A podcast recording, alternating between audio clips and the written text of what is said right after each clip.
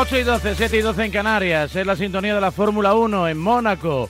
Gran premio por excelencia, seguramente uno de los más incómodos para los pilotos, pero la tradición manda y hay que rodar por las calles monegascas, donde es prácticamente imposible adelantar, donde la Q3 tiene un papel absolutamente relevante y donde el safety car en ocasiones o en más ocasiones de las aconsejables acaba por decidir las carreras. Fue el día de Checo Pérez, sonó el himno mexicano sus lágrimas fueron sinceras, estuvo cerca Carlos Sainz, Alonso en los puntos y parece que estamos en ese tramo de temporada en el que a Leclerc le ha mirado un tuerto. 628 26 90 92 si quieres consultar, opinar, si quieres rajar en definitiva con Antonio Lobato a propósito de la Fórmula 1. Hola Antonio, buenos días. ¿Qué tal? ¿Cómo estás, Raúl? Una pregunta futbolera. ¿Tú le hubieras quitado la placa a Courtois? Eh, mira, yo se lo hubiera quitado. No me regates, ¿eh? No me regates. No, no, te lo digo abiertamente. Eh, me parece que es un portero descomunal. Creo que eh, le salvó al Real Madrid en la final, y no solo en la final a lo largo de, todo el año, pero a veces ha dicho cosas que, que, no se deben decir. O sea, yo creo que uno tiene que estar agradecido a todos los que le han ayudado, ¿no? A, todos los equipos por los que has pasado. Y, y Courtois se hizo grande en el Atlético de Madrid. Y decir que ahora está en el lado bueno eh, de alguna forma es, eh, eh, es, es, herir a, una afición que, que le aplaudió a rabiar, que se dejó las palmas aplaudiéndole y que le agradeció mucho todo lo que hizo cuando estuvo en el Atlético. A veces los profesionales deberían tener un poco cuidado con las cosas que dicen. Cuando la, tienes la euforia disparada, hay que tener cuidado. Bueno, pues eso fue lo que dijo, eso fue lo que dijo Courtois, es una de las polémicas del día, no está exacta de polémica también la Fórmula 1, por ejemplo, la velocidad de F2, ¿no? De, de Fórmula 2 de, del Alpine de Fernando Alonso, se queja un poco Hamilton. Bueno, yo creo que fue un gran premio entretenido, hubo mucha emoción, la lluvia, la incertidumbre, los neumáticos, algún que otro incidente, cómo concluyó la Q3, cómo se desarrolló la carrera, yo creo que estuvimos entretenidos. Sí, no, no, fue un gran premio de Mónaco muy, muy divertido. Eh, el sábado siempre lo es, fue muy interesante, pero el domingo que normalmente eh, o, en ocasiones se, convierte en una procesión, en una fila india, la verdad es que pasó un poquito de todo, ¿no? La, lluvia vino para, para sincronizarse con el arranque de la carrera. Eh, hubo, a ver, hubo bastantes decisiones que fueron un poco extrañas eh, por parte de dirección de carrera. Luego lo justificaron diciendo que había un corte en el, en el fluido eléctrico en la zona de la parrilla y que por eso tuvieron que retrasar tanto la salida. En fin, eh, camelos y excusas porque hicieron muchas pifias. Pero luego fue muy, muy divertido. Dos banderas rojas, el coche de seguridad, eh, batallas y sí, adelantar es muy complicado. Y, luego, pues eso, despropósitos de algunos, ¿no? errores garrafales del equipo del equipo Ferrari a la hora de decidir la estrategia, eh, aciertos por parte de, Red Bull y, un tipo que para mí me parece que, estuvo estelar, que fue Checo Pérez, que hizo un, gran premio excepcional, siempre por delante de, Max Verstappen, y otro tío muy listo, que fue el segundo, que fue Carlos Sainz, que gracias a sus decisiones como estratega, llevándole la contraria a Ferrari, eh, consiguió salvar el segundo puesto, si no hubieran perdido el segundo puesto. ¿Hubiera podido hacer un poquito más de no ser por eh, ¿Latifi? Latifi. No, no, eh, he visto la imagen, Raúl, la he visto ya diez veces. Diez veces. Eh, porque es la diferencia, eh, lo que nos separó de ganar este Gran Premio. lo que le separó a Carlos de ganar el Gran Premio. Y sale por delante de Latifi en el, cuando sale del Pirlé, sale por delante, pero con los neumáticos de seco duros, todavía con, la zona, con algunas zonas mojadas, le pega un tallazo al coche y Latifi, que, que, va con vuelta perdida, le, le, le recupera la posición y se pone delante. Y a partir de ahí banderas azules, banderas azules, banderas azules, ocho curvas hasta, hasta el túnel, no se apartó. Me recordó mucho 2004, Gran Premio de Mónaco, Ralf Schumacher eh, también en el medio, de medio estorbo delante de Fernando Alonso, que también le, bueno, al final Fernando en su desesperación por pasarle se estrelló en el muro, pero estaba luchando por ganar esa carrera de 2004. Bueno, pues a Carlos le separó eso, el tiempo que perdió detrás de la Latifi. Una pena. Bueno, pues son las carreras. A veces molesta a él o a veces le surge algún inconveniente. De hecho, acabó, bueno, pues eh, con bastante habilidad, medio estampando, ¿no? En la Q3 su coche contra el de Checo Pérez, que fue quien hizo el trompo, ¿no?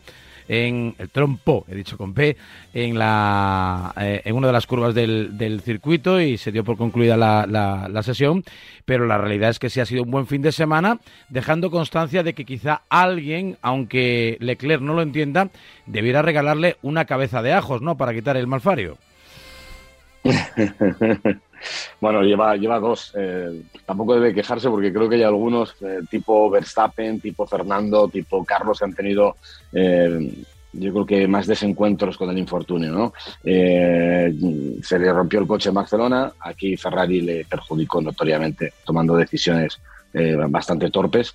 Pero, a ver, sigue estando ahí, sigue teniendo muchos puntos por encima de, de Carlos, no está tan lejos de, Max Verstappen. Y, bueno, esto, esto es lo que decimos muchas veces. A lo largo de toda la temporada, los desatinos y los problemas se van compensando eh, y al final más o menos todo el mundo tiende a acabar de, la misma forma, ¿no? Con, en el reparto de la fortuna.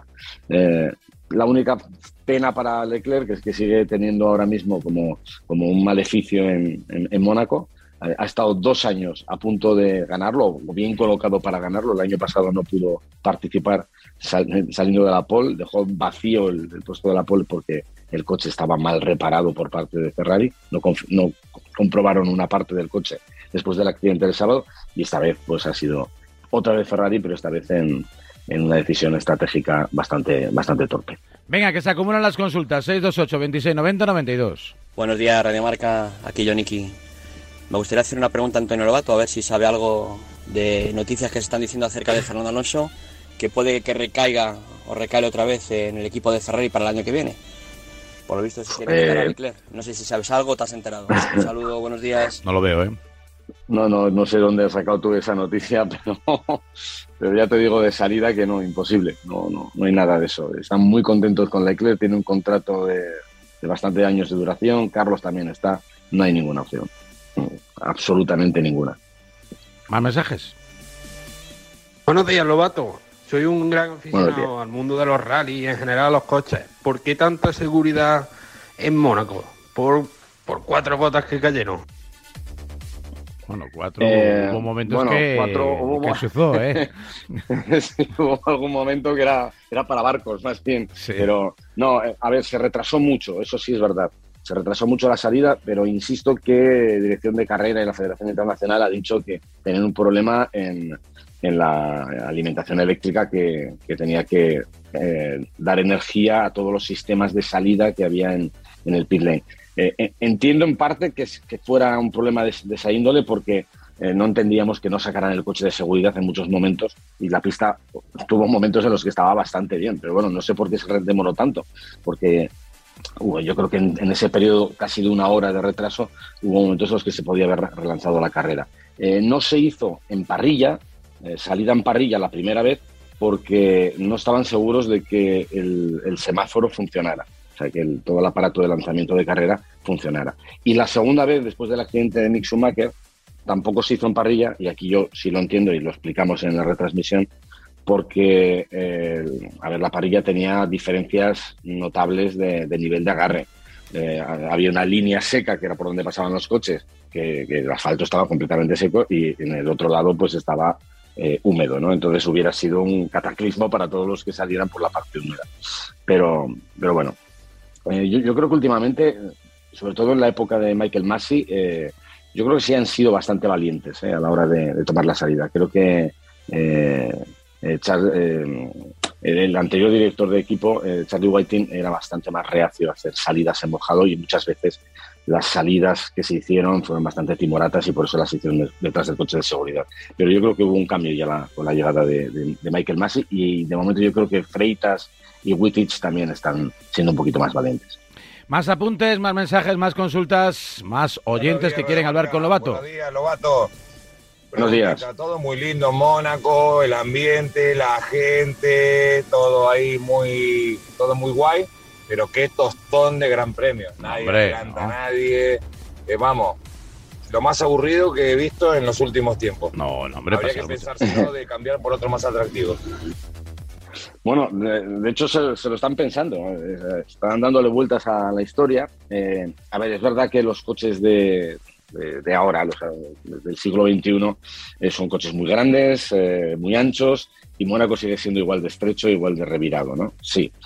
Mónaco tiene una cosa muy buena y es que es, un, es un circuito, es un gran premio que que atrae la atención de mucha gente. Incluso los que no siguen habitualmente la Fórmula 1, cuando ven que es Mónaco, se quedan viendo la tele. Vale.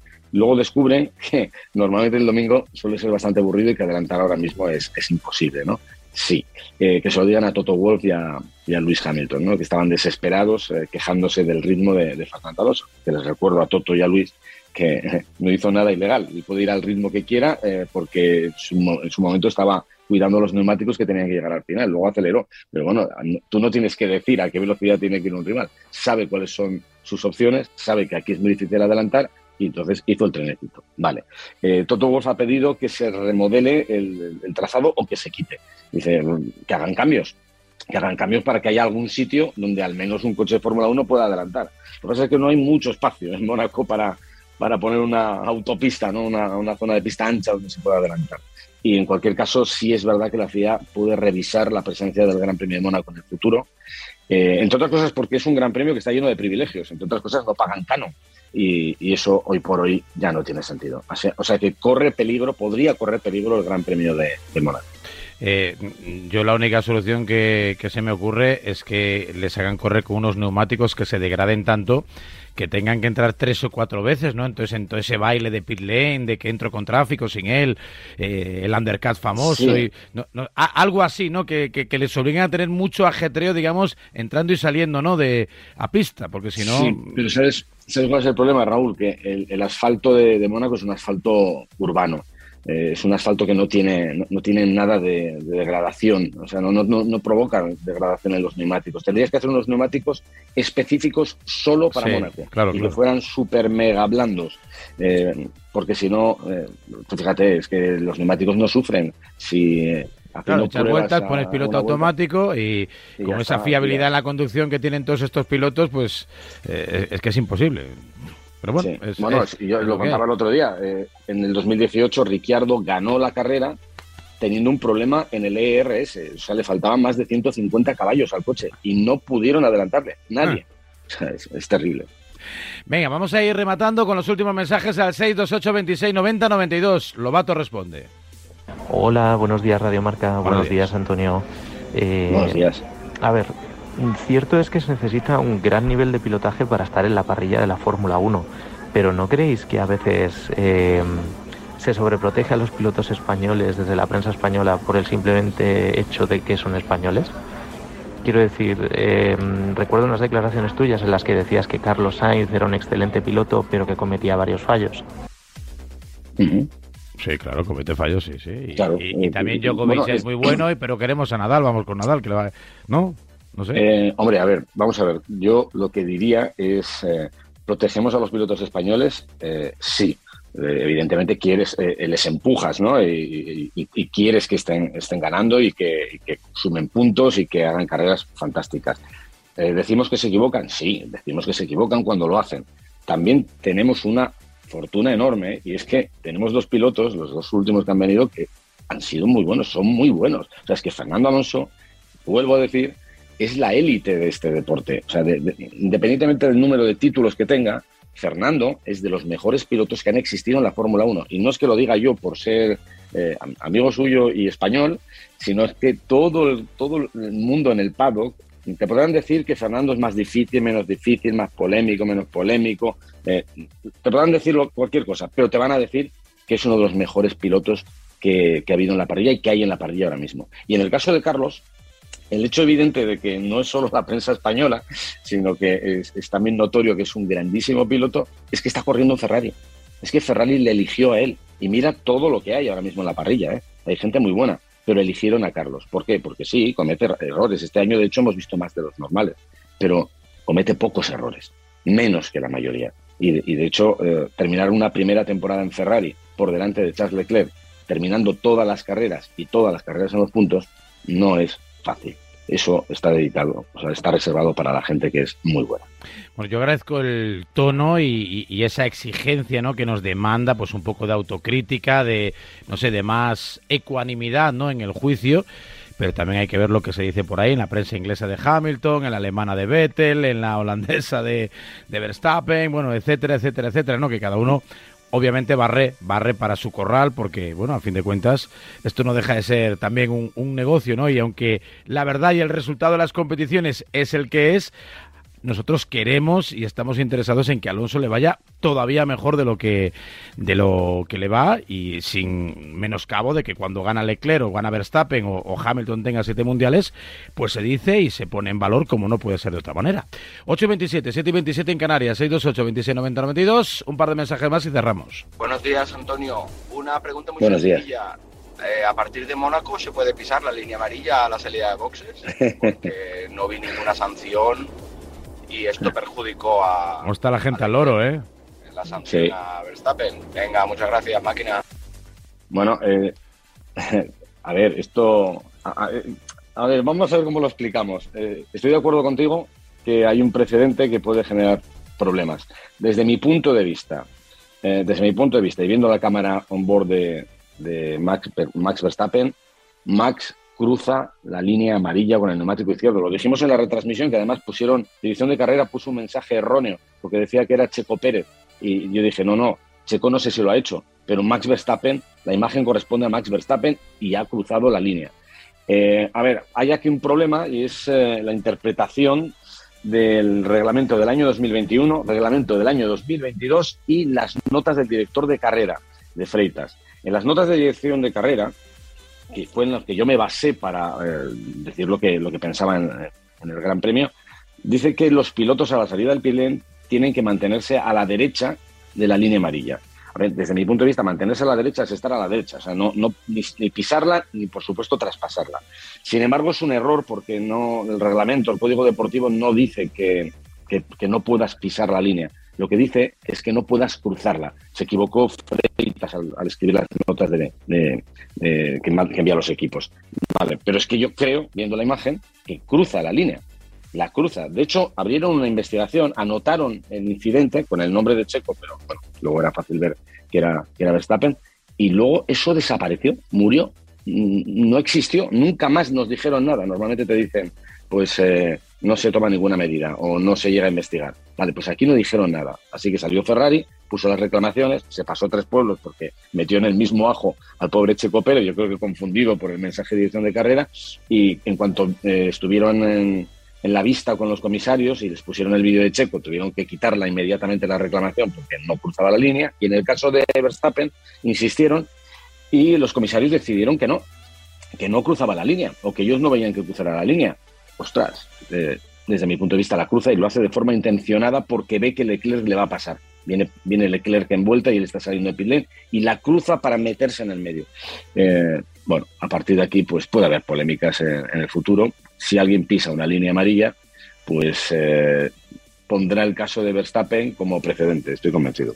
Venga, el último, el definitivo, ocho y media, siete y media en Canarias, Lobato y la Fórmula 1. Hola, buenos días. Buenos días. buenos días. Bueno, quería preguntarte qué opinas de Haas, porque después de haber roto un segundo coche, que tampoco entiendo cómo se pudo partir por la mitad, porque el golpe, viendo la repetición, tampoco es que fuese como para eso. ¿Qué plan tiene? Porque entre el recorte de presupuesto y la salida del patrocinador, no sé. Gracias. Sí, pues la verdad es que Haas tiene un, tiene un problema, ¿no? Y, creo que Gunther Steiner ya, ya lo ha reflejado. Eh, no es el primer accidente fuerte que, que sufren este año y cada accidente es, eh, es, es, un pastizal, es un pastizal y saben que esto les puede hacer bastante daño. Eh, habrá que ver exactamente qué es todo lo que se rompió, pero vamos, a simple vista pues parece que el chasis se ha podido romper porque que se suelte la caja de cambios de la zona del motor, pues ha podido hacer una avería muy gorda, el suelo roto, a la trasera, eh, mm, superficies de impacto, alerones delanteros, trapecios. Eh, puede que la avería de, de Mick alcance el millón de euros. ¿no? Hablaban de, Checo Pérez, hacía un cálculo, un famoso ingeniero que decía que podía llegar a 750.000 el golpe de Checo Pérez. A mí me parece exagerado, pero el de Mick Schumacher sí va a ser mucho dinero. Y, viendo el, lo ajustado que van los presupuestos, viendo eh, la, la, subida del IPC, ¿no? La, la, inflación que hay, que está en torno al 8-9%, lo cual hace que los presupuestos sean más pequeños va a ser duro para, para, el equipo Haas, que en cualquier caso no va a llegar nunca al tope presupuestario. O sea, ellos tendrán un presupuesto por, por, por, debajo, pero, pero claro, es un presupuesto que es todo lo que tienes para tirar en la temporada. Así que llegará un momento en el que no podrán desarrollar mucho el coche y tendrán que tener mucho cuidado con lo que se gasta en el dinero con que puedan encenderlo ya, en algunos casos ya, ya van apañados. Pero bueno, esto es lo que hay. Próxima cita, Antonio. Pues Gran Premio de Azerbaiyán y seguido Gran Premio de Canadá. Azerbaiyán es urbano también, ¿no? Impresionante. Urbano, pero mucho más rápido, y Canadá mixto, urbano y, y también con una zona que es más de circuito fijo. Pero los dos muy divertidos siempre, ¿eh? O sea, si en Mónaco decía hay un oyente que siempre son muy aburridas las carreras, en Azerbaiyán y en Canadá suelen ser un espectáculo. Esa curvita ahí de, derecha a izquierda, ¿no? Ahí entre, entre esa torre ahí medieval, la verdad que es el castillo ese, la verdad que, que, es chulo. Es un, es un contraste entre la modernidad tecnológica, ¿no? Y, y lo ancestral de, un país tan antiguo como, como Azerbaiyán, que con el dinero que tiene se ha sumado, ¿no? A, la moda de la Fórmula 1 y esperemos que dure mucho más. Gracias, Antonio. La próxima semana más y mejor. Un fuerte abrazo. Venga, un abrazo fuerte, Raúl.